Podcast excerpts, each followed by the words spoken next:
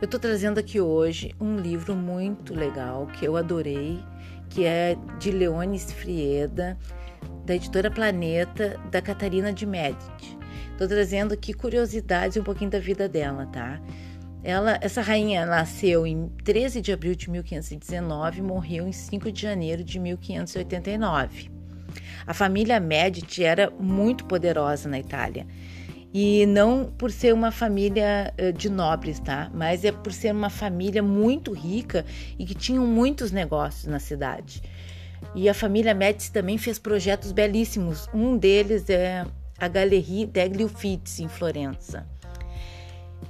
No século XVI, Catarina virou rainha na França. Casou com Henrique em 1533. Ela gostava muito de astrologia e sempre se aconselhava com Nostradamus. Também adorava animais. Tinha ursos que faziam a escolta quando ela viajava, ficavam atrás da sua liteira. Uh, também tinha fascínio por anões. Ela tinha uma trupe. Ela adorava cuidar deles, sabe? E era assim, ó, sempre bem arrumados, sempre com peles e com roupas finas. E ela nessa trupe ela tinha sua preferida, que era a anã chamada La Jardinière. Sempre que eu ouvi falar da Catarina, né, sempre como uma sanguinária, como uma das mulheres mais cruéis da história, só que não. Ela foi uma ótima estrategista, soube liderar o reino de maneira ardilosa, sempre tentou a paz entre o cristianismo e os huguenotes. Huguenotes são os protestantes franceses. Sempre foi uma mulher resignada, forte, muito inteligente e ela aproveitou todos os conselhos do seu sogro, que foi com ele que ela aprendeu a governar. Tem uma passagem que diz assim: ó, seus objetivos sempre haviam sido simples. Paz e prosperidade dentro da França, obediência ao rei, alianças gloriosas para os filhos e uma volta aos dias de uma monarquia francesa poderosa, como havia sido uh, uh, sob seu falecido marido e o rei Francisco I. No dia 23 de agosto de 1572, aconteceu o massacre de São Bartolomeu. Foi um banho de sangue. Estima-se que entre 5 mil a 30 mil pessoas tenham sido mortas. Foi um verdadeiro horror, tá? E por esse massacre, Catarina é marcada até hoje, né? Como uma perversa mãe italiana.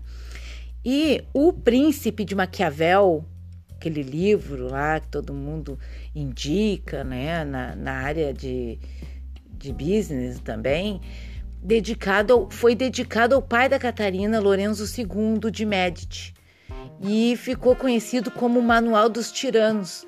E sempre havia um rumor dizendo que os filhos da Catarina, inclusive a Catarina, carregavam esse volume da obra com, com eles o tempo todo, que não é verdade.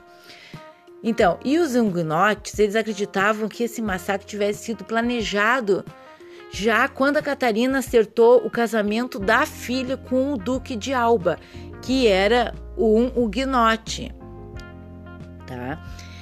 E aí houve um rumor dizendo que poderia ser uma ameaça, que iriam atacar, os huguenotes atacar uh, os franceses lá, uh, cristãos, a, Cater a Catarina aí, se ela se antecipou e após o casamento do filho, ela manda matar um líder importante, um guinote chamado Coline.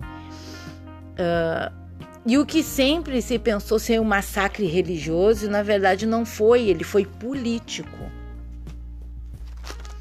Entre as, e, entre as várias inovações também atribuídas a esta rainha, é a cela lateral para a França, porque ela adorava cavalgar, né?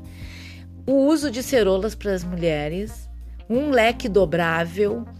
Em 1560, o tabaco chegou no Novo Mundo e Catarina foi presenteada com uma amostra para o Jean Nicot, que era embaixador de Portugal, e que ele informou que, que as folhas secas tinham que ser bem enroladas e bem apertadas para ser fumado, né?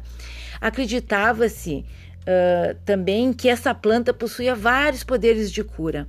Catarina, ao invés de fumar, ela triturava as folhas até virar um pozinho e dizia que assim que era muito eficaz para a dor de cabeça. A corte, naturalmente, uh, a imitou, né? E o povo chamava o tabaco de herbe de la reine ou nicotiane. E é graças a Catarina que os franceses aprenderam a gostar do tabaco. Graças, eu não sei, né? Vai ver que é por isso que chamava de envenenadora, né? Esse foi, essa era a única evidência dela ter usado veneno, que foi o tabaco.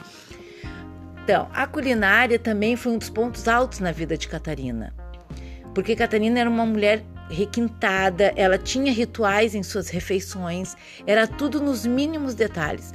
Fez até uma cartilha de como se portar à mesa.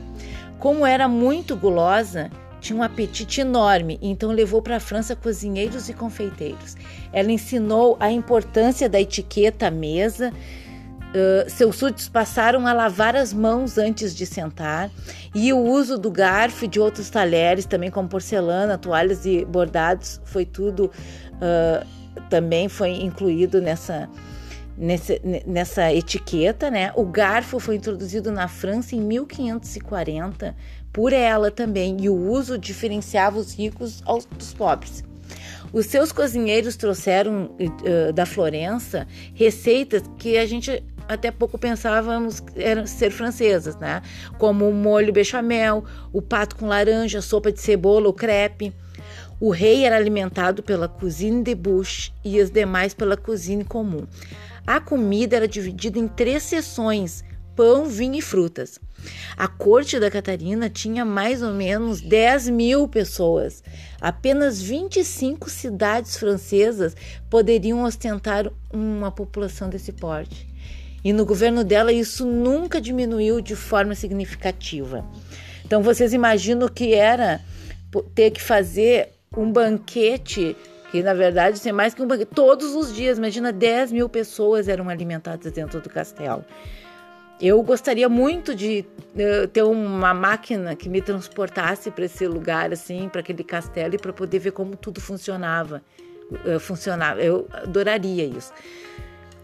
Agora, vocês já sabem que várias curiosidades, né, da Catarina. E se vocês gostaram, comprem o livro, é muito bom, é muito interessante.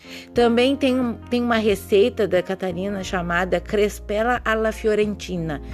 Eu fiz essa receita e eu vou colocar lá no meu Instagram, tá? Gostou? Então tu me segue no arroba Fafepa, no YouTube Fabulosa Alfabete. Tchau e até a próxima!